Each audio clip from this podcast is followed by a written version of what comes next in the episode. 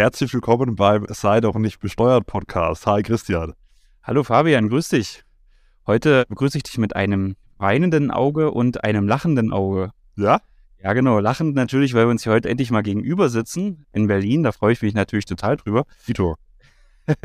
und weinend, weil wir ja eigentlich gehofft haben, in dieser Folge schon drüber zu sprechen, was du denn beim Finanzministerium erlebt hast. Aber jetzt sind wir doch noch eher zusammengekommen, sodass du davon noch gar nichts berichten kannst. Es kommt dann in der nächsten Woche. Das heißt, den Sei doch nicht besteuert Podcast abonnieren, gerne Bewertung dalassen. Ich bin tatsächlich morgen bei Christian Lindner beim Finanzminister im Finanzministerium eingeladen und bin mal gespannt, was ich dann nächste Woche im Podcast äh, ja. ja, ich auch. Also da bin ich schon gespannt und das mit dem Abonnieren ist natürlich immer eine gute Idee und jetzt dann also erst recht. Absolut, ja. Ja, was, aber diese Woche können wir, glaube ich, trotzdem schon viele Tipps nochmal mitgeben. Wir haben uns nämlich überlegt, dass wir nochmal etwas intensiver in die steuerfreien und steuerbegünstigten Lohnbestandteile einsteigen. Ja, das ist ja echt eine Sache, die jeder Arbeitnehmer, aber vor allem auch Unternehmer, Arbeitgeber auf dem Schirm haben sollte, weil der, die Abgabenlast in Deutschland ist natürlich sehr hoch für beide Seiten, Arbeitnehmer, Arbeitgeber und ist man eigentlich schön blöd, wenn man das Thema nicht nutzt und sich da vielleicht einen Wettbewerbsvorteil verschafft. Genau, also es ist, wie du angesprochen hast, für beide Parteien, also Arbeitnehmer, Arbeitnehmerin, Arbeitgeber, Arbeitgeberin eigentlich sehr, sehr gut. Warum? Weil ich habe halt, wenn ich eine normale Gehaltserhöhung habe, immer das Problem, wenn ich beispielsweise im Spitzensteuersatz bin, dass mir erstmal 42 Prozent Steuern abgezogen werden, aber das ist ja noch nicht das Ende. Die Sozialversicherungsbeiträge steigen ja dann, zumindest wenn man noch innerhalb der Beitragsbemessungsgrenze ist, auch noch an. Und es gab ja hier bei Statista so eine Statistik, vor allem wenn man als Single oder wie kinderlos ist, dann kann man mit einer Gesamtabgabenlast von über 50 Prozent rechnen. Und deswegen sind solche steuerfreien Gehaltsbestandteile für beide Seiten gut. Ja, dem Arbeitnehmer sparen sie Steuern und Sozialabgaben, aber auch dem Arbeitgeber sparen sie Sozialabgaben und motivieren vielleicht den einen oder anderen da ein bisschen produktiver zu sein. Ja, ja, und auch schon bei geringen Einkünften ne, ist die Abgabenquote, wenn man die Sozialversicherungsbeiträge dazu rechnet, eben auch schnell oder über 30 Prozent, ja.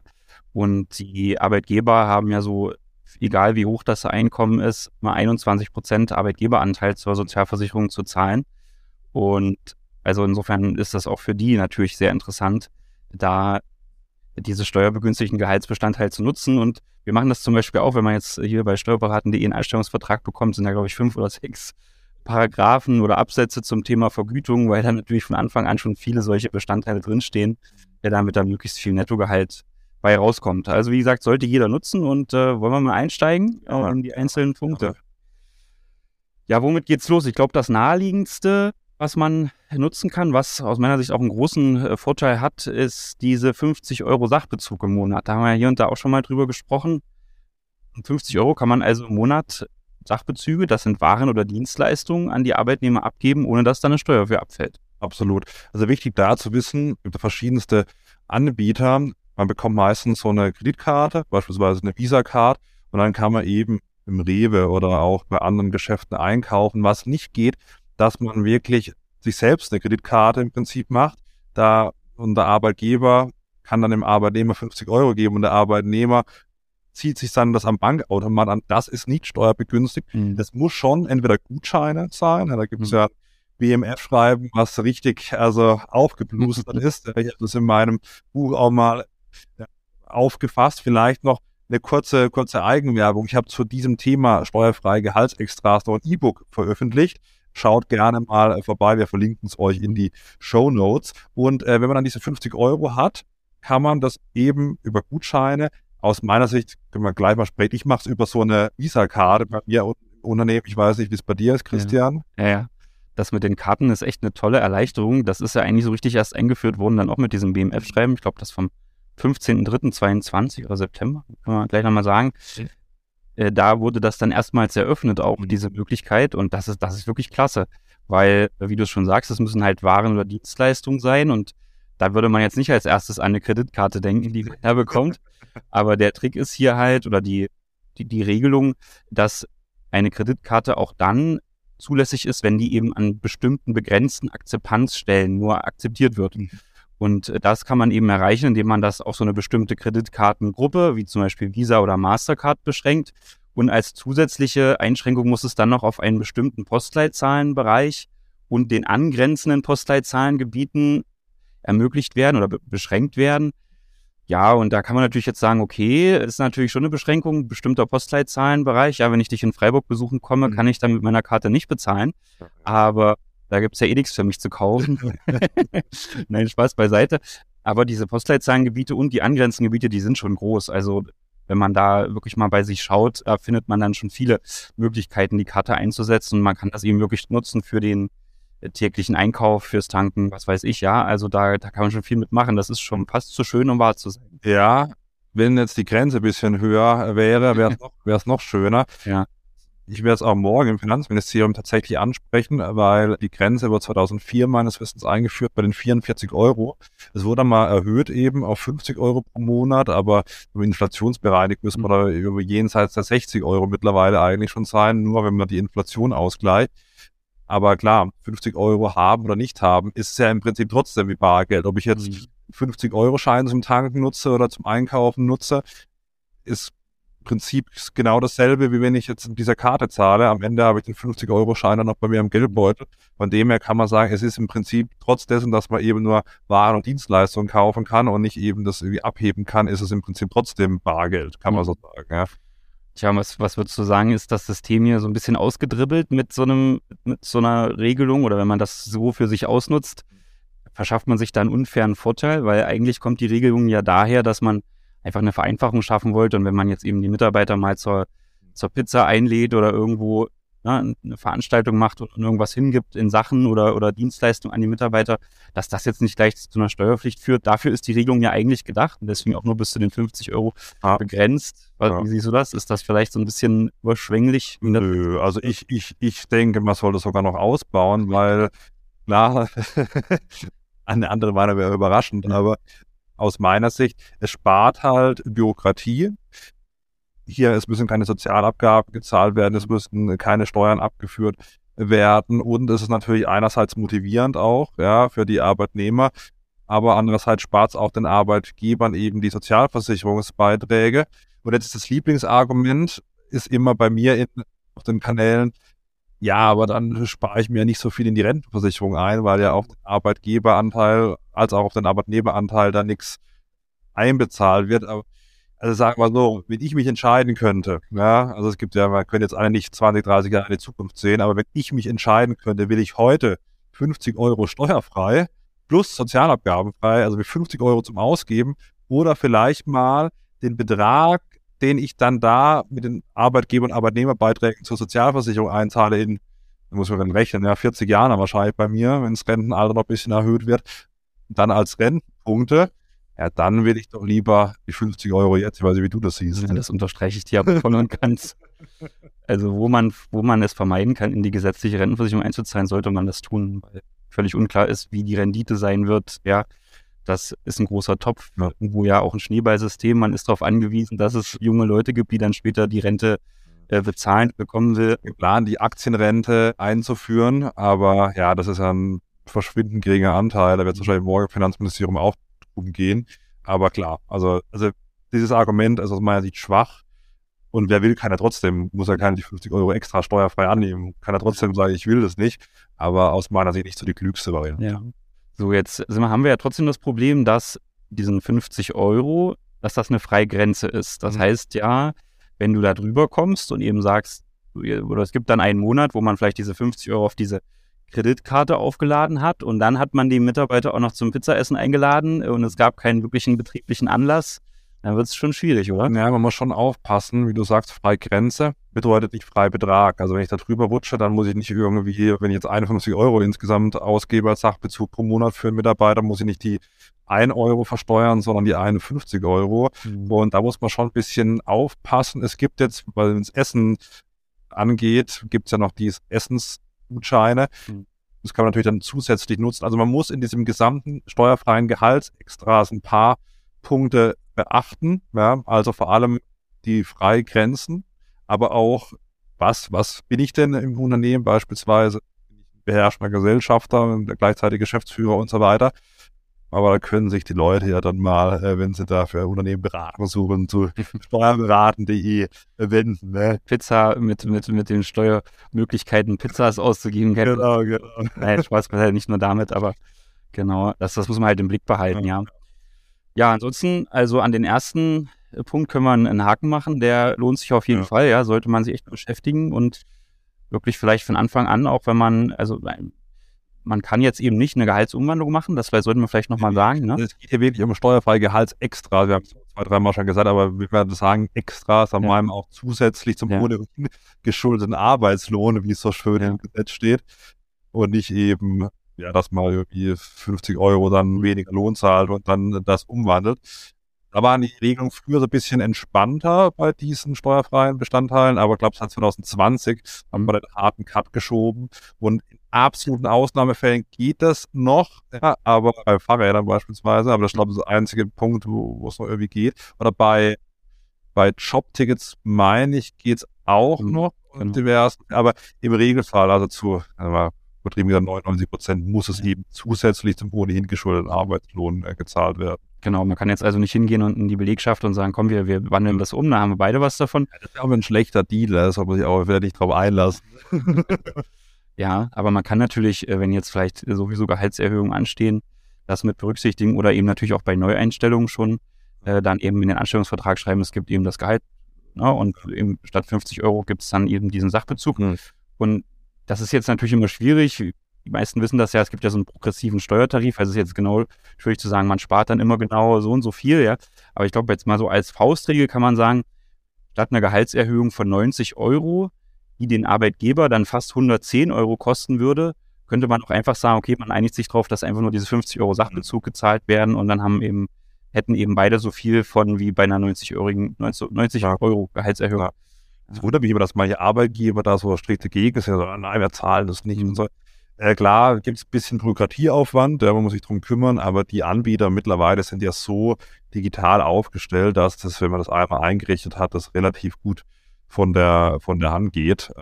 Aus meiner Sicht, ob man das macht. Ja, genau, die Prozesse sind dann eigentlich einfach. Ne? Du, du lädst dann eben diese Karte automatisch für so und so viele Mitarbeiter auf. Das wird dann bei denen auf die Karte eben gut geschrieben und die können dann damit bezahlen.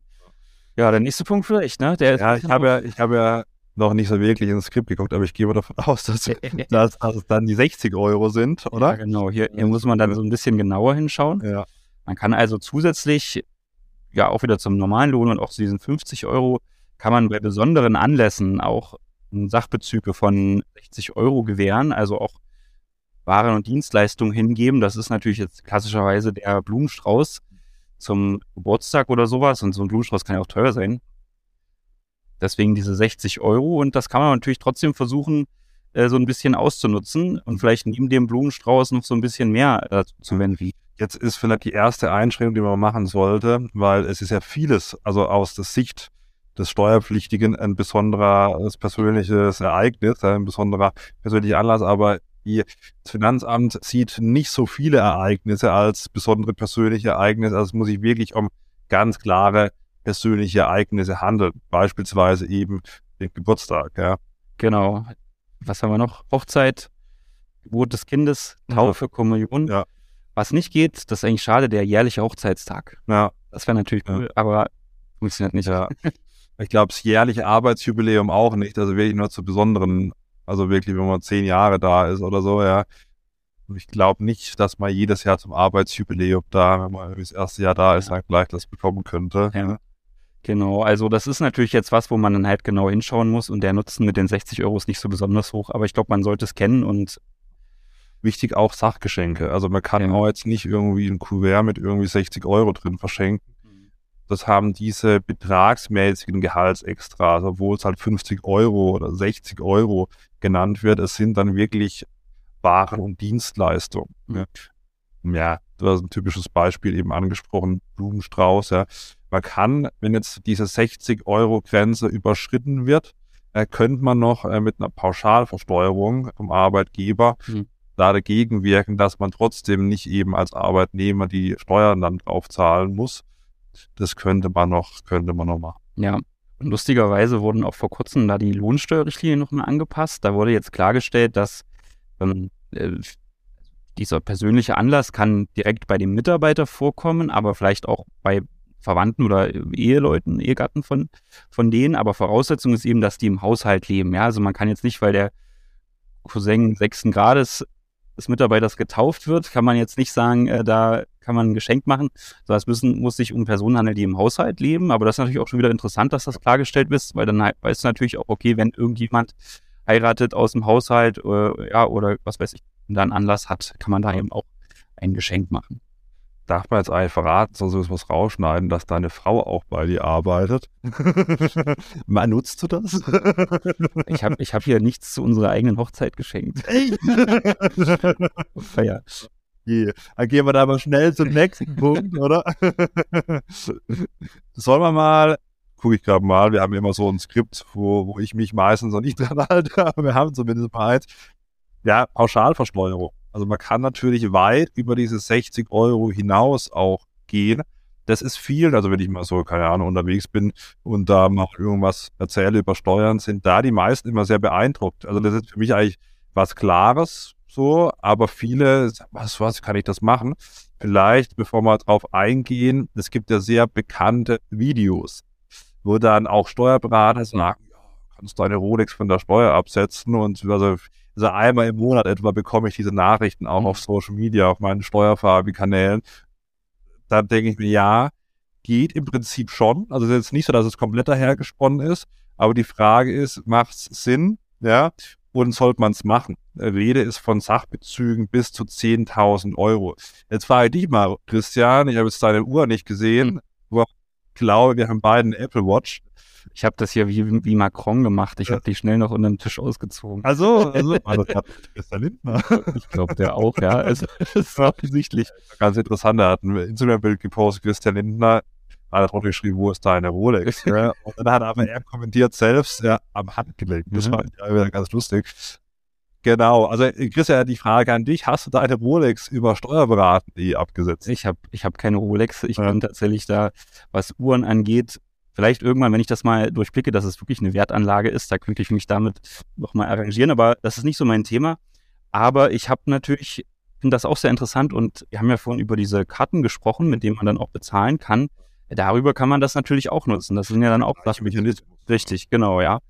Und das macht sehr viel Sinn. Jetzt ist das, wie du sagst, ja nicht steuerfrei. Ja, also du lädst dann da diese Karte auf und da fällt dann eine Steuer an, das tut erstmal weh, aber in Summe spart man trotzdem Steuern, gerade wenn man äh, vielleicht der Geschäftsführer von einem Unternehmen ist und deswegen nicht der Sozialversicherung unterliegt. Hm. Das sollte man vielleicht mal äh, genau, genau erklären, was, wie, viel, wie viel Steuer fällt eigentlich. Nehmen wir mal Sachbezüge. Es kann eine Rolex sein, muss keine Rolex ja. sein, bis zu 10.000 Euro pro Jahr. Mhm. Jetzt ist die Frage, wie viel Steuer fällt an? Also auf Ebene des Arbeitnehmers, ja, wenn man jetzt wirklich Geschäftsführer ist und vielleicht auch über der Beitragsbemessungsgrenze verdient auch ein wichtiger Punkt, weil sonst fallen dabei Sozialversicherungsbeiträge. Das nehmen wir an, man ist angestellter Geschäftsführer, ist über der Beitragsbemessungsgrenze und bekommt als Gehaltsextra 10.000 Euro als Sachbezüge mit einer Pauschalversteuerung. Das ist so der typische Fall. Dann kommt, kommen wirklich 10.000 Euro beim Geschäftsführer in dem Beispiel an und der kann diese dann eben über so eine Kreditkarte, die es auch bei den 50 Euro gibt, ja, dann ausgeben. Erste Einschränkung 50 Euro im Monat, aber diese 10.000 Euro nicht im Monat. Das sollte man nochmal mhm. klarstellen. Das ist im Jahr insgesamt an Sachbezügen dann. Und dann ist es so, dass der Geschäftsführer dann entweder eine Rolex kaufen kann oder was anderes bis zu 10.000 Euro pro Jahr. Jetzt hört man sagen, warum macht das nicht jeder? Das ist eine berechtigte Frage, aber, aber klar, es ist nicht so, dass es dann vorbei ist. Also man muss dann auf Ebene des Arbeitgebers, des Unternehmens eine Steuer zahlen. Die Pauschalsteuer von 30 Prozent plus anteilige Kirchensteuer plus Soli. Und dann sind wir, Christian hat es glaube ich im Skript. 31,755. Ja, also knapp 34 Prozent Steuern, die man dann zahlen muss. Aber trotzdem aus meiner Sicht eine sehr coole Sache. Vor allem, also Best Case ist das Beispiel, was ich genannt habe, vielleicht ist man gar nicht im Unternehmen beteiligt, dann sagt man so, ja gut, ist mir doch egal, was das Unternehmen da nochmal zahlt. Kommen diese 10.000 Euro Produkt gleich netto als Geschäftsführer, Geschäftsführerin. Ich finde eine super Sache, Christian. Was hältst du davon? Ja, vor allem auch für die interessant, denen das Unternehmen vielleicht auch gehört, bei dem sie arbeiten. Ja, also die beherrschenden Gesellschafter, Geschäftsführer, für die ist das eigentlich auch bei einer Gesamtbetrachtung völlig sinnvoll, weil die natürlich mit dieser 33,75-prozentigen Steuer, die sie zwar zahlen müssen, dafür, dass sie diesen Sachbezug bekommen, sparen die ja aber auf der anderen Seite eine Steuer auf Ebene der GmbH, die so oder so angefallen wäre. Ne? Da liegt ja die haben wir Durchschnittssteuer für Körperschaftssteuer und Gewerbesteuer insgesamt bei rund 30 Prozent bei so einer GmbH. Und wenn man jetzt eben sagt, okay, man zahlt die 10.000 Euro, lädt man auf diese Gutscheinkarte auch oder kauft dem Geschäftsführer eine Rolex, ja, bleiben wir in dem lustigen Beispiel, und zahlt dann noch diese pauschale Steuer, dann zahlt man insgesamt 13.375 Euro, ne, 10.000 Euro plus die Steuer. Und diese 13.375 Euro kann man dann wieder als Betriebsausgabe absetzen, letztendlich als Personalkosten. Und darauf spart man eben wiederum die 30 Prozent Steuer ne, bei, der, bei der GmbH. Und letztendlich ist damit die Steuerersparnis bei der GmbH höher als die Pauschalsteuer. So rund 4000 sind das dann. Und letztendlich kann man halt erreichen, dass man so eine Art steuerfreie Entnahme aus dem Unternehmen hat, die dann eben, ja, was halt sonst 25 Prozent Kapitalertragssteuer nach sich ziehen würde. Und das ist natürlich schon interessant, gerade wenn man eben sagen kann, okay, ich kann ja selber bestimmen über mein Unternehmen und äh, ja. Finde immer wichtig zu erwähnen, dass man diese Vereinbarung schriftlich im Vorhinein abschließen muss. Man kann sie jetzt nicht sagen, ach cool, jetzt habe ich das im Podcast gehört, ziehe ich ja. das morgen mal schnell aus der GmbH raus, die 10.000 Euro. Man muss es schon wirklich im Anstellungsvertrag des Geschäftsführers in dem Beispiel dann festgelegt haben. Mhm. Also man kann das nicht mal ohne irgendwas schriftlich zu dokumentieren, da mhm. mal schnell machen und sich im Vorhinein gar keine Gedanken machen. Das mhm. vielleicht noch so als einschränkende Maßnahme, ja, ja. Thema verdeckte Gewinnausschüttung und so weiter. Ja, aber das kriegt man ja hin, da so eine gute Vereinbarung zu finden. Ich sage, ich verhebe gerne mal den Zeigefinger. Ja, ja, genau. ja, super, super Möglichkeit. Also auf jeden Fall. Na, ist sogar die beste. Ja, ich glaube auch. Also, ja. na gut, mal sehen, was noch kommt. Ich glaube, ja. eine, eine kommt noch, die ist noch ein bisschen besser. Ja. Ja. Genau, ich weiß, was du meinst, ja. ja. Aber es kommt hier mal hier am ab. Es gibt immer mal eine, eine herausragende Maßnahme und jetzt kommt wieder eine, die nur so ein bisschen was bringt. Ja nämlich die ja. Betriebsveranstaltung. Ja, das ist richtig, äh, da bin ich bei dir, aber ich glaube fürs Betriebsklima. Ich war ja, ich war ja sogar letztes Jahr, auch wenn ich hier angestellt oder Steuerberaten, eben bei Weihnachtsfeier. Und das ist vielleicht in absoluten Zahlen, also kriegst ja jetzt keine 10.000 Euro pro Mitarbeiter ausgegeben, glaube ich zumindest, ich weiß es nicht. so, aber da sind die Freigrenzen auch wichtig, ja, bei, bei 110 Euro. Da beziehungsweise stimmt gar nicht, Freibetrag 110 Euro. Ja, Frei, ist genau. Freibetrag. Das ist natürlich geringer als diese 10.000 Euro, aber hält natürlich die, die Leute auch. Bei der Stange kann man zweimal im Jahr machen, also die ja. meisten kennen es von der Weihnachtsfeier. Mhm. Aber wir können beispielsweise auch ein Sommerfest machen, ja. 110 Euro pro Mitarbeiter und dann nochmal eine Weihnachtsfeier. Mhm. Das wird auch noch gehen. Was nicht geht, ist dann dreimal im Jahr. Also ich kann jetzt nicht ein Sommerfest und dann noch eine Weihnachtsfeier machen. Es muss auch nicht um Weihnachten sein. Ich kann auch sagen, ich mache was ich ein Frühlingsfest und ein Sommerfest. Also es ist jetzt keiner gezwungen, da vom Gesetz her eine Weihnachtsfeier zu machen, aber das ist halt das Standard. Ja. Was ich jetzt allerdings feststellen muss, ist, dass die 110 Euro schnell aufgebraucht sind. ja, also da kann man die Pauschalversteuerung noch machen.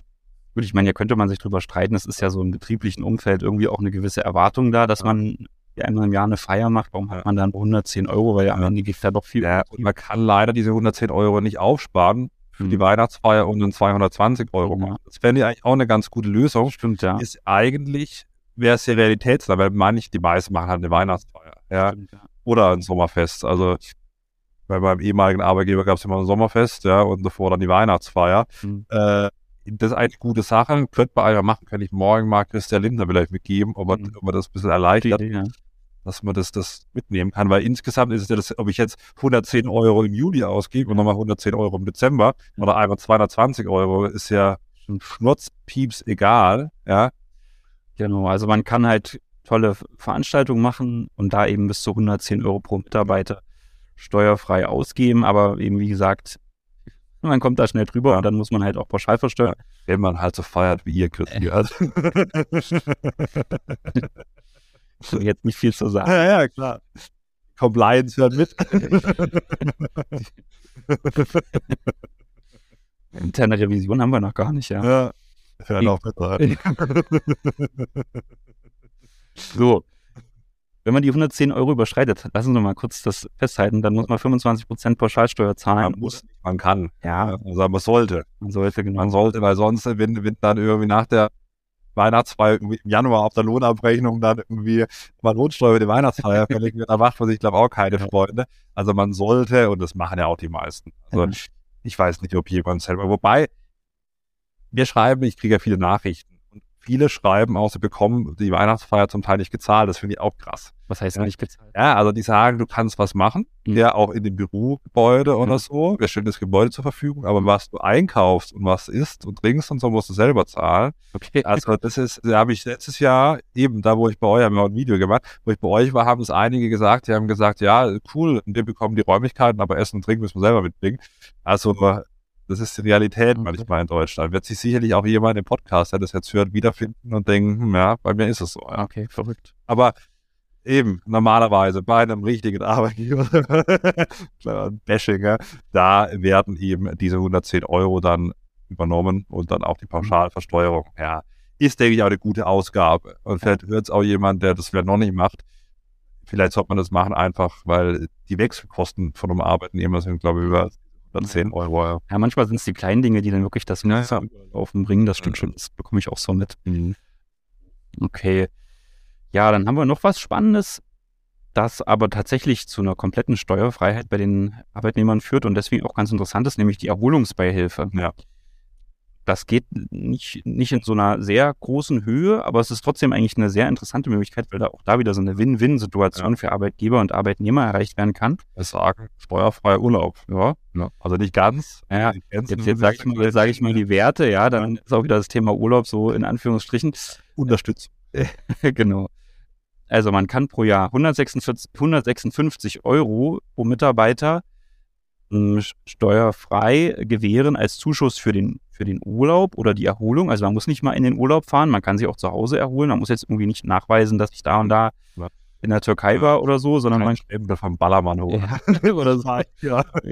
Ob das Erholung ist, ist aber die andere. Ja, glaube ich auch, ja. Aber das natürlich in den Fällen, die ich jetzt nenne, nämlich wenn man noch Ehegatten mitnimmt oder Kinder, dann kann die Erholungsbeihilfe höher ausfallen, nämlich pro Ehegatte 104 Euro und pro Kind 52 Euro. Dann ist, glaube ich, auch der Ballermann kein Thema mehr. Erinnere ich mich an eine Frage, habe ich mal ein Video drüber gemacht, kann ich das auch machen, wenn wir beide beim selben Arbeitgeber sind? Und mhm. das, da ist die Antwort ja. Ja. Das ist ganz genau. gut. So, es ist nicht viel, ne? wenn man jetzt mal hier sagt, verheirateter mit, sagen wir mal, zwei Kindern, dann wäre man bei, ja, schlechte Vorbereitung 364 Euro wenn ich das jetzt mal im Kopf so mhm. zusammenrechne, immer, also gut, kann man sich jetzt drüber streiten, ne? ist das überhaupt der Rede wert oder immerhin, ja, aber ich glaube schon, ja. Ja. Und äh, da ist es eben so, dass man das wirklich steuerfrei an die Mitarbeiter zahlen kann. Aber jetzt kommt es wieder, der Arbeitgeber muss eine Pauschalsteuer zahlen. Die liegt bei 25 Prozent. Könnte man sich jetzt auch wieder drüber streiten, hm, ganz schön hoch. Aber im Gegenzug spart er natürlich dann seine Sozialversicherungsbeiträge, die sonst bei rund 20 Prozent liegen würden. Also der Arbeitgeber hat eine, ganz, eine marginale Mehrbelastung von ein paar Prozent und kann dafür eben seinen Mitarbeitern eine steuerfreie Begünstigung zukommen lassen, die natürlich super ist. Weil da hätten wir wieder den Punkt, wir haben gerade gesagt 364 Euro. Wenn man das in Bruttogehalt hätte irgendwie ersetzen wollen, müsste man eher dann wahrscheinlich so über 700 Euro sprechen. Und da sind wir natürlich schon im Bereich, der, der zählt, ja. Also auch das findet man bei uns in vielen der neuen Einstellungsverträge und sollte man sich echt überlegen, dass man das mit aufnimmt. Ich finde die Regelung auch ganz interessant, dass man es drei Monate vor dem Urlaub und drei Monate danach äh, machen kann. Da denke ich mir auch, das ist auch so Bürokratie, da machen ja. nicht sechs Monate, sondern ja. das gesamte Jahr. Stimmt. Also, mal ein Problem. Soll ich da nochmal mal mitschreiben? Also das, das vielleicht dann nochmal zur Einschränkung, ne? das ist dann doch eben so ein bisschen bürokratisch, weil man muss eben auf zeichnen, dass diese Erholungsbeihilfe wie im Zusammenhang mit einer tatsächlichen Erholung. Das ist ja schon wahr, drei Monate vor, drei Monate nach. Also kann man es auch gleich weglassen. Also ja. keine Einschränkung. Weil wenn man sich Gedanken darüber macht, dann wird man in dieser Range sein. Also irgendwo, also von jetzt bis sechs Monate. Danach irgendwie, also von dem her ja. ist das eigentlich keine wirkliche Einschränkung. Ja, genau. Gut, jetzt haben wir hier so habe ich groß umgepostet, dass gleich nochmal eine tolle Sache kommt, aber jetzt machen wir doch nochmal die kleinen hinterher. Das war auch ganz nett. Ja, also, wobei ich bin kein so riesen Fan davon, mhm. nämlich die Essensmarken. Ja. Erstens, weil es relativ kompliziert ist, wobei vielleicht gelingt es uns das ja nun endlich mal einfach zu erklären. Aber ja gut, lass uns mal einsteigen. Also man kann Mitarbeitern äh, Essensmarken zur Verfügung stellen für eine tägliche, arbeitstägliche Mahlzeit. Das geht wirklich ja. Tagen. Vielleicht soll man da die erste Einschränkung machen, dass es vielleicht ein bisschen einfacher wird, auch für die Arbeitgeber. Es gibt eine Erleichterung, wenn man es eben 15 Tage pro Monat macht mhm. und dann nicht irgendwie mehr als 15 Tage. Aus meiner Sicht sollte man es auch machen, weil sonst muss man es dokumentieren. Mhm. Und das ist natürlich ärgerlich, wenn ich jetzt da wirklich dokumentieren muss, das war jetzt wirklich hier Arbeitstag, Mittagessen und so weiter und so fort. Mhm. Also weiß ich, ob es bei dir, du bist ja kein so Freund davon überhaupt gibt, aber wenn, dann sollte man als Arbeitgeber meines Erachtens maximal 15 Tage pro Monat machen. Man fördert natürlich auch das ungesunde Essen. Einen machen sich dann vielleicht früh so ein Bircher-Müsli, ja. habe ja gerade erst gegessen, habe ich bei euch nicht dabei, ja. Sehr gesund. Oder man die anderen essen Apfelstrudel zum Frühstück. Ja, das war jetzt Eigentor, ja. Hast du da angefangen. Ja, aber ne, also am Ende verleitet es ja so ein bisschen auch dazu, vielleicht ungesund sich dann irgendwo eine Pizza zu bestellen oder so, statt äh, was Vernünftiges zu machen. Ja, wobei man muss sagen, äh, dass manche, ja die großen Anbieter, ich will jetzt hier keine Werbung machen, aber wer es vielleicht auf meinem Instagram-Kanal schon gesehen hat oder TikTok, ich habe da einen Kooperationspartner, den ich auch selber nutze. Und da gibt's so an den Restaurants ein Logo. Und da kann ich beispielsweise, wir sind ja jetzt hier aktuell in mhm. Berlin, dann wirklich ins Restaurant gehen mhm. mit diesem Gutschein und das wird mir dann eben abgezogen. Okay. Also das ist ganz cool. Also das heißt, du musst dann auch nicht mehr den Kassenzettel aufheben und einscannen, weil nee, das hat mich immer so ein bisschen abgesteckt, dass ich dachte, oh, müssen nee, dann. Nee, nee, nee, nee, nee, nee, nee. Du bekommst okay. dann wirklich ein Märkchen und dann gehst du ins Restaurant, sagst hier, zack, dann wird das abgezogen, fertig. Ja. Das ist eigentlich wirklich ganz gut, ja, muss man echt sagen, ja. Okay. Aber man kann eben ja nicht so richtig oder vielleicht doch also das müsste man vielleicht mal sagen, wie hoch ist eigentlich der Vorteil im Monat? Ja. ja. So, und hm, da geht man ja davon aus, dass also so ein, so ein Essen 6,90 Euro pro Tag kostet. Ja. Und im Hintergrund ist, dass es so eine Dachbezugsverordnung gibt, wo eben drin steht, mit wie viel ist so ein Mittagessen eigentlich für die Steuer zu bewerten. Und das ist eben äh, aktuell jetzt hier im Jahr 2023 sind das 3,80 Euro. Also man kann letztendlich ein Essen für 6,90 beziehen und muss nur 3,80 Euro ansetzen. Und diese, diese, diese, diese Differenz zwischen 6,90 und 3,80, die 3,10, äh, die kann der Arbeitgeber dann eben noch als Zuschuss leisten. Ja. Das ist auch wirklich ein äh, bisschen erhöht worden jetzt dieses Jahr, aber auch nicht so viel. Wenn ich jetzt hier sehe, na, wir gucken hier da runter auf so einen Döner, da reizt nicht mehr, um so ein Dürüm zu essen. Also die 6,90 Euro von dem her noch mal ein Punkt an den Finanzminister. Das aber der Dönermann hat wahrscheinlich auch keinen Sodexo QR-Code. Jetzt hast du die Marke genannt. Ja, so. Hashtag Werbung. Ja, von mir gab es nicht. Darf's ja. Christian hat da keine Vorteile. Ja. Wenn man es eh schon nennt, Sodexo.de ist eine Steuerfabrik, aber jetzt ist das wirklich Hashtag Werbung. Ja. ja, aber genau. Es kann, sagt das nicht, dass es keine Döner ja, aber gut. Äh, also, also eine gute Sache, aber man sollte mal, glaube ich, auch von der Politik das ein bisschen erhöhen. Äh, nicht, weil ich jetzt Lobbyarbeit leisten möchte, aber probier mal irgendwo jetzt für 6,90 Euro in der Stadt essen zu gehen mittags. Mhm. Schwierig. Ja. Schwierig. Vor allem, wenn du noch was trinken willst. Ja, ja, genau. Aber wie viel haben wir da jetzt im Monat? Es muss ja kalkulierbar sein. Das fand ich auch ja. so ein bisschen äh, blöd an. Ja, das ist ganz 15 mal 6,90 Euro sind 103,50 Euro. Was, was machst du jetzt, wenn der Mitarbeiter das nicht an 15 Tagen nutzt? Beispiel nach 10, dann kommt halt weniger, musst du weniger bezuschussen. Naja, sag mal so, es fällt ja keine Dokumentation an bei den 15 Tagen. Von dem her gehe ich mal davon aus. Also, wenn du so einen Anbieter hast, wie den von Christian genannt, dann hast du so halt diese Gutscheine. Und dann liegen die halt da, muss jetzt nicht am Dienstag eingelöst werden, kann auch am Mittwoch eingelöst werden, ist jetzt kein Problem. Also ich bin da echt, äh, finde es ganz gut, muss ich sagen. Mhm. Und, und kommst du als Geschäftsführer deiner GmbH so ein Essen zu? Ich habe mir alles reingeballert, was rechtlich über. da kannst du mich ja heute noch einladen. Habe ich doch schon. Ach so. Habe ich doch schon, ja. So. Oh, das war, müssen wir wieder schauen, dass ich an, wegen 70, 30 und so. Aber andere, lass uns mal weitergehen. Ja. So, wenn man sich dann vollgefressen hat. dann man ein bisschen oder? naja, das ist ja offensichtlich hier so eine Art Kreislauf. Also das, das Fahrrad ist natürlich auch steuerbegünstigt, aber, aber man muss echt sagen, das ist mal wirklich steuerbegünstigt. Ja.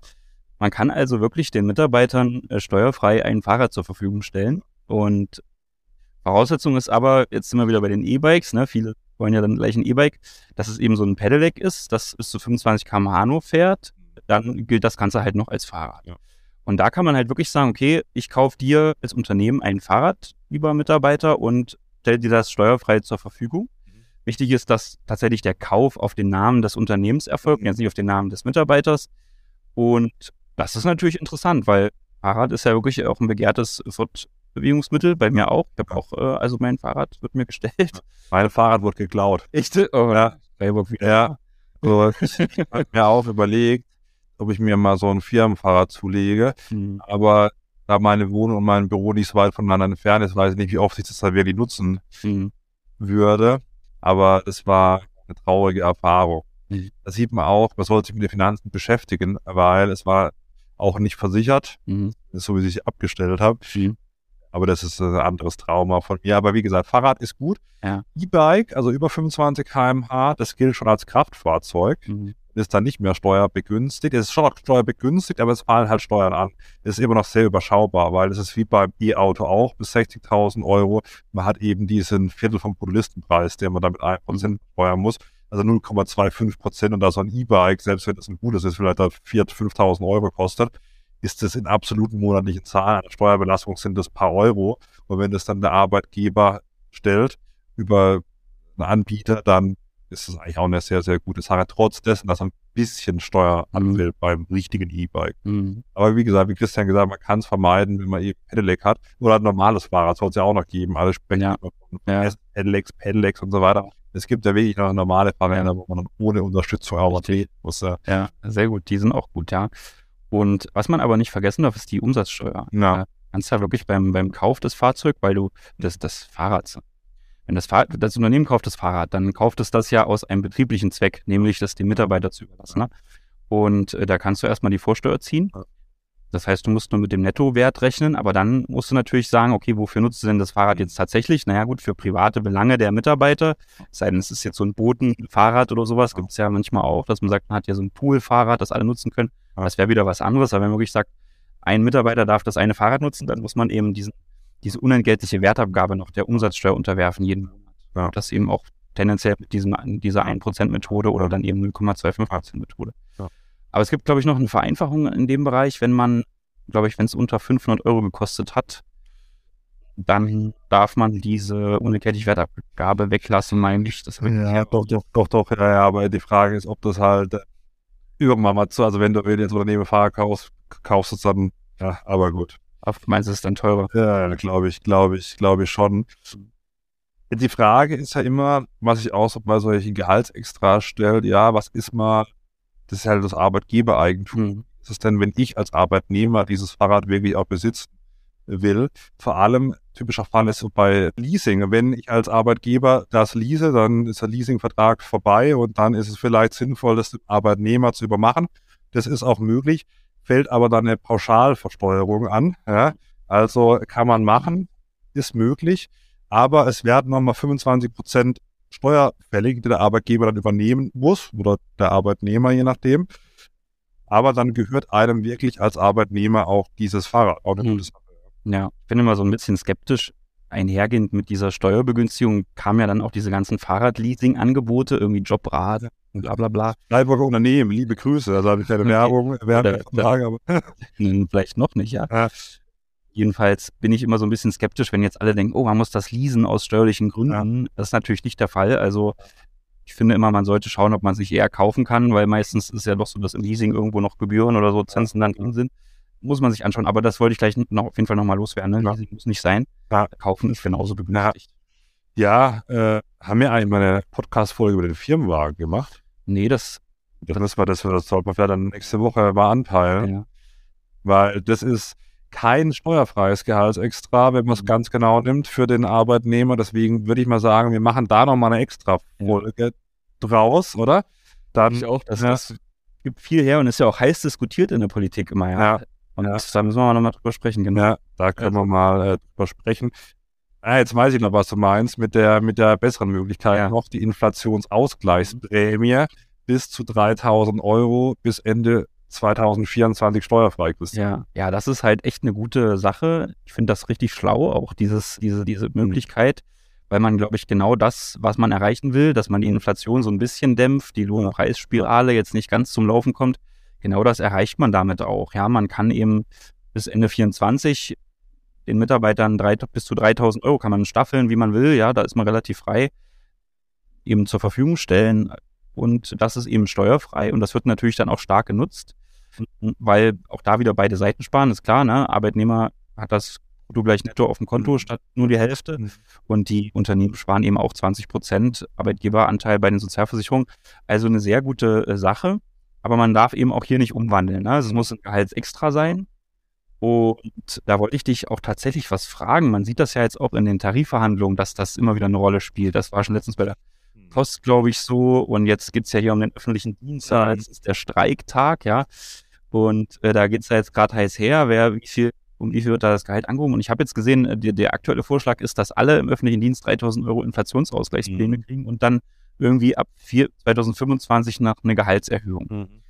Und da will ich dich mal fragen, wie du dazu stehst, weil es gibt ja hier so ein, so ein Gesetz, hast du vorhin noch angesprochen, wo ja. drin steht, wann ist eigentlich was zusätzlich zum ohne, ohnehin geschuldeten Arbeitslohn gewährt. Und da steht zum Beispiel drin, das ist ja Paragraph 8 Absatz 4 Nummer 3, wenn man, wenn man sich das mhm. mal angucken will. Da steht zum Beispiel drin, dass bei Wegfall der Leistung der Arbeitslohn nicht erhöht wird. Mhm. Ja, also dass man, man dürfte jetzt eigentlich nicht sagen, ja, bis Ende 24 kriegt jeder so und so viel Inflationsausgleichsprämie und dann am 1.1.25 bekommt jeder mehr Bruttogehalt. Also zumindest könnte man sich drüber streiten, ob das dann hier vielleicht nicht vielleicht doch. Ich gebe jetzt mal eine fachmännische Einschätzung. Ja. Ich glaube, wenn es im Vorhinein schon vereinbart ist, so, und man dann darauf verzichtet, dann hat man ein Problem. Mhm. Sollte man aus meiner Sicht doch nicht machen. Sagen wir mal ein Schlückchen ja nehmen. Ja, wenn es jetzt noch nicht vereinbart ist, kann man aus meiner Sicht so machen. Ja, ja, ja genau. Also ich glaube, da wird man wahrscheinlich auch sehr wohlwollend den Steuerpflichtigen gegenüberstehen, gerade wenn das jetzt auch die öffentlichen Angestellten betrifft. Aber sollte man auf jeden Fall eben im Blick behalten, wie man das vereinbart, dass man nicht hinten raus doch irgendwie in die Steuerpflicht rutscht. Ja, ja. Ja, genau. Inflationsausgleichsprämie auf jeden Fall großes Daumen hoch von uns beiden, ne? Ja. Ja. So. Dann haben wir noch was, was auch sehr sinnvoll ist, aber nur in bestimmten Fällen, nämlich die Kinderbetreuungskosten. Das bringt mir jetzt persönlich nichts. Ja, ja. Jeder schon. ja, da musst du vielleicht mal was dran ändern. ja, muss aufpassen. Gut, also man, man kann äh, tatsächlich steuerfrei die Kinderbetreuungskosten ersetzen für ja. nicht schulpflichtige Kinder. Und da äh, gibt es kein Limit. Das ist auch ganz interessant. Gut, aber gibt es so teure Kindergärten? Ich glaube schon, wenn du in München da irgendwie in Schwabing da dein Kind da hinschicken willst. Ich glaube, kann schon teuer werden, ja also ich glaube, ich zahle 200 Euro und die bekomme ich auch frei ersetzt. Ja, Christian, ist so, ein, so ein internationaler Kindergarten, ja, den fände ich eigentlich ganz gut. Ah, ja. naja, muss an die ostdeutsche Politik. Ja. Das ist eine ganz gute Sache, muss man sagen, ja. Ja. Und äh, was man vielleicht, also manche Arbeitnehmer könnten einwenden, naja, ich kann ja die Kinderbetreuungskosten auch in meiner privaten Steuererklärung geltend machen. Ich sage mal lieber 100 Euro Produktlein netto, wie jetzt von 100 Euro was abgesetzt, dann mhm. bekommt man vielleicht 30 Euro zurück. Genau. Wenn überhaupt. Also von dem her immer, wenn man es bekommt vom Arbeitgeber, mitnehmen. Ja? Mhm. Also das ist also dieses Argument, lese ich auch häufig, ja, aber kann ich da nicht mehr von der Steuer absetzen? Sei froh, dass du es nicht mehr von der Steuer mhm. absetzen kannst. Also ja. ja. Wichtig eben nicht schulpflichtig und beziehungsweise es gibt auch die kurzfristige Betreuung für Kinder unter 14, pflegebedürftige Angehörige. Da geht es auch, wenn sie schulpflichtig sind. Hm, aber klar, diese normale Kinderbetreuung ist eben nur für nicht schulpflichtige mhm. Kinder. Genau, jetzt hat aber nicht jeder ein Kind, aber jeder hat ein Smartphone. Mhm. da gibt es auch noch was, was, äh, was die Telefonkosten angeht, kann man auch was steuerfrei erstatten. Und das ist auch eine gute Sache, ja. Auf jeden Fall, ja. Jetzt ist ja der Grundsatz so, dass man eigentlich steuerfreie Erstattung, ja, irgendwie ein Mitarbeiter hat Kosten und man erstattet die. Das geht eigentlich normalerweise nicht so einfach. Also natürlich vielleicht bei Reisekosten oder sowas, ja, wenn man jetzt die Fahrkarte gekauft hat und damit eindeutig eine betriebliche Fahrt gemacht hat, das ist was anderes. Aber so allgemeine private Kosten für Dinge, die eben auch für das Unternehmen genutzt werden, da wird es dann schon schwierig. Und da gibt es aber eine gute Vereinfachungsregelung für Internet- und Telekommunikationskosten, weil machen wir uns nichts vor, ne? das ist natürlich schon oft so, dass man den privaten Internetanschluss oder den privaten Telefonanschluss auch fürs Unternehmen nutzt. Gut, manche trennen das ganz strikt, aber ich glaube, in, in vielen Fällen gibt es da schon eine Durchmischung. Ja. Und da könnte jetzt aber das Unternehmen gar nicht sagen, okay, das, das erstatte ich dir anteilig.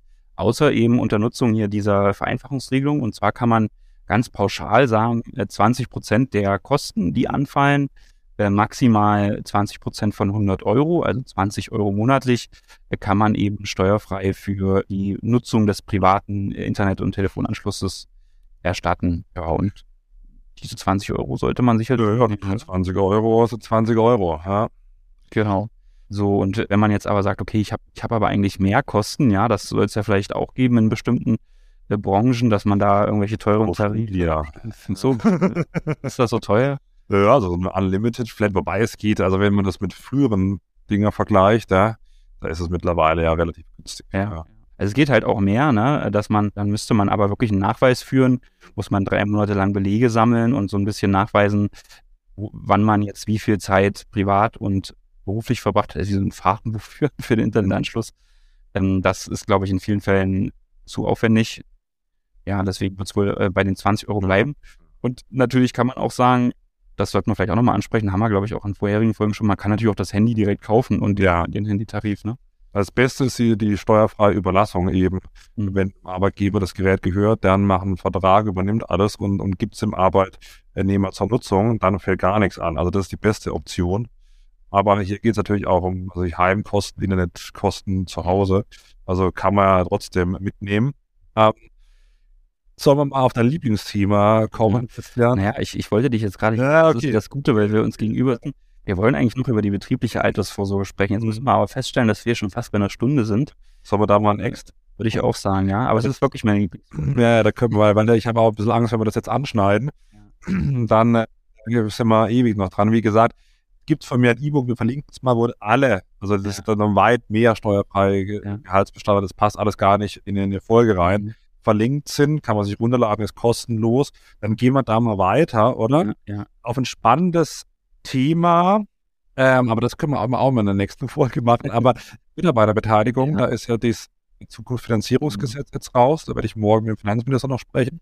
Der Freibetrag soll auf 5000 Euro erhöht werden. Ich hoffe, dass das geht durch. Ich, also ja, manche sind, ja, viele SPD-Leute sind ja da sehr skeptisch, aber aber also das, wenn man das mit dem Ausland vergleicht, sind es trotzdem noch Peanuts. Also mhm. selbst wenn es geändert wird, sind es trotzdem absolute Peanuts. Also ich finde es gut und ich habe auch schon gute Beratungsansätze in der Tasche und die machen natürlich viel mehr Sinn, wenn man da 5000 Euro hat. Aber genau, das äh, machen wir auch nochmal später. Also Mitarbeiterbeteiligung, da sollte man drüber nachdenken noch. Vielleicht abschließend, Fahrtkosten kann man natürlich auch erstatten, zum Beispiel das 49-Euro-Ticket oder auch den Weg von, der, von zu Hause zur Arbeit, pauschal mit 30 Cent je Kilometer. Mhm. Da haben wir ausführlich in Folge 32 drüber äh, gesprochen. Und weiteres Lieblingsthema von uns beiden ist, glaube ich, die Wohnungsüberlassung an Mitarbeiter. Ja. Da haben wir in der Vergangenheit auch schon mal drüber gesprochen. Ich habe jetzt leider nicht aufgeschrieben, in welcher Folge. Ich glaube, das war zu Immobilien. Mhm. Genau. Dann hätten wir da also die wichtigsten Punkte, glaube ich, einmal angesprochen. Ähm, Fabian, wollen wir noch auf die Hörerfrage von den vier Steuerstudenten eingehen? Ja, hau mal raus. Also, ähm, also wie gesagt, Hörerfragen super gerne, freuen wir uns total drüber. Und hier haben wir uns natürlich auch besonders drüber gefreut, dass uns gleich vier Studenten, äh, also, ich glaube sogar fünf, also, ne, der, der also fünf Studenten machen hier ein Start-up. Liebe Grüße. Im Bereich Kryptowährung. Das, das, das fordert uns natürlich dann auch immer heraus. Und zwar geht es um die Kryptowährung Helium. Ja, kenne ich jetzt nur wie als Gas. Gas, genau. Also insofern, ihr merkt schon, da sind wir jetzt so ein bisschen äh, schwach auf der Brust, was genau diese Kryptowährung angeht. Und äh, da soll es jetzt also darum gehen, ein Unternehmen zu schaffen, das diese Kryptowährung meint, ja, also sozusagen Rechenkapazität zur Verfügung stellt, um dann diese in der Blockchain eben sicherzustellen, dass die Transaktionen passen. Und jetzt ist natürlich die Frage, ob diese Freigrenze von 256 Euro denn zur Verfügung steht und ob sie da ein Gewerbe anmelden müssen. Und ihr seht uns so ein bisschen äh, schmunzeln, weil natürlich die Frage ist, wenn jetzt fünf Leute ein Gewerbe machen und man sich dann die Frage stellt, ob die 256 Euro Freigrenze reichen, uh, muss man dann echt mal schauen, ne? wie viel Sinn das ergibt. Und die, es ist ja auch so, wenn man jetzt fünf Personen ist, ja, dann ist man ja eigentlich eine, eine GBR, ja, also da ist man gar kein, jeder, nicht jeder für sich hätte dann diese 256 Euro Freigrenze ja. für die Einnahmen, sondern diese Gesellschaft an sich. Und naja, da muss man sich also die Frage stellen, ob der Aufwand dann überhaupt lohnt, würde ich als erstes fragen. Mhm. Und was ist dann eigentlich mit den Gemeinden, aber das ist vielleicht wirklich interessant, was ist eigentlich mit den Gemeinden Points, Wenn man die dann ein Jahr liegen lässt und man hat die aber vorher eben irgendwo durch Mining er erworben, kann man die dann noch steuerfrei verkaufen? Da hat BMF ja gesagt, ja, das war ja sehr überraschend. Mhm. Ich habe lange die Auffassung vertreten, wie auch viele Steuerrechtler, das ist er nicht mehr, also nach einem Jahr steuerfrei, aber da hat BMF gesagt, ja, trotz Mining ist es dann nach einem Jahr steuerfrei. Das war in diesem BMF-Schreiben wahrscheinlich die größte Überraschung, mhm. was rauskam. Also ich kenne ein paar, die sehr tief äh, drin sind in diesem Krypto-Thema. Ja. Und selbst die waren überrascht. Also die haben echt gedacht, das muss man dann zehn Jahre liegen lassen. Ja. Aber jo, genau. muss sein, ne? Aber wie gesagt, die Sinnhaftigkeit sei mal dahingestellt. Ja. Und das Problem ist halt auch, äh, weil die, die Frage ist auch, muss man da jetzt ein Gewerbe anmelden, ne? wenn sich da jetzt fünf Studenten zusammentun, so ein, so ein Mining-Geschäft hier aufzubauen. Das ist halt auch immer sehr schwierig zu beantworten, weil es gibt da den Paragraph 14 der Gewerbeordnung, der sagt eben, jedes Gewerbe muss angemeldet werden letztendlich. Und meine Erfahrung ist, dass man dem meisten Ärger aus dem Weg geht, indem man einfach mal anfragt. Beim, ja. ne? Und oft, oftmals ist es so, dass die eigentlich auch sagen, okay, mit dem Kleinkram, das wollen wir jetzt auch gar nicht hier anwenden.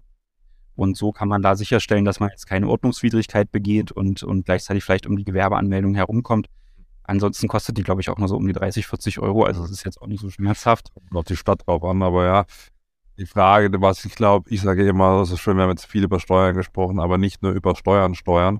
Die Frage ist, GBR ist auch ein Haftungsthema. Ja, jeder haftet für jeden. Mhm. Erstmal grundsätzlich und klar, mag man sich jetzt da gut verstehen, aber immer wenn es ums Geld verdienen geht, vor allem wenn es fünf Personen sind, da sind wir einmal mit zwei schon schwierig, aber wenn es dann fünf sind, haben wir noch fünf Köpfe. Ja. Also da ist die Frage, will man das wirklich zu fünft machen? Will man es überhaupt machen? Oder sucht man sich nicht mit weniger Personen allein, was ist ein anderes Thema? Ja? Also ich habe, glaube ich, noch kein erfolgreiches Unternehmen gesehen, was aus fünf Gründern hervorgegangen ist. Aber da ist dann. Oh, schon, aber, so, okay. aber es ist auf jeden Fall herausfordernd. Genau, ja. Die Streitigkeiten kommen früher oder später bestimmt, ja. ja weil halt einer immer ein bisschen mehr macht als der andere. Ne? Ja, okay, na gut, also trotzdem danke für eure Frage. Ich hoffe, wir konnten euch da helfen. Und dann lass uns doch, Fabian, hier vielleicht erstmal Haken dran machen und die anderen Punkte, Firmenwagen, Mitarbeiterbeteiligung, betriebliche Altersvorsorge kommen. Ja, ja, da machen wir extra Folgen, weil das sind sehr umfangreiche Themen. Ja, ja aber auch spannend. Also ja. da kann man sich auf jeden Fall drauf freuen. Da kann man einiges auch mit erreichen. Ja, ja absolut. So, Fabian, dann überlasse ich dir das letzte Wort. ja, vielen Dank. Ja, wir sind ja hier zum ersten, nee, zum zweiten Mal. Wir waren in Barcelona, haben wir schon mal zusammen einen mhm. Podcast aufgenommen, jetzt zum zweiten Mal. Ich sage schon mal präventiv, ohne dass wir uns die Podcast-Spur schon angehört haben. Ich hoffe, alles wunderbar verständlich, weil wir sitzen ja wirklich an einem Tisch zusammen. Ja. Also, falls es nicht so von der Qualität ist, wie wenn wir wirklich lokal in Freiburg und Halle aufnehmen, dann Entschuldigung für das. Ich hoffe, das braucht die Entschuldigung nicht, aber wir schicken das trotzdem mal. Also, ja weil wir wirklich an einem Tisch sitzen. Ja. Aber hat mir sehr viel Spaß gemacht. Das ist, denke ich, ganz unterhaltsam. War sehr kurzweilig jetzt auch ja. für mich. Ja. Haben wir fast eine Stunde.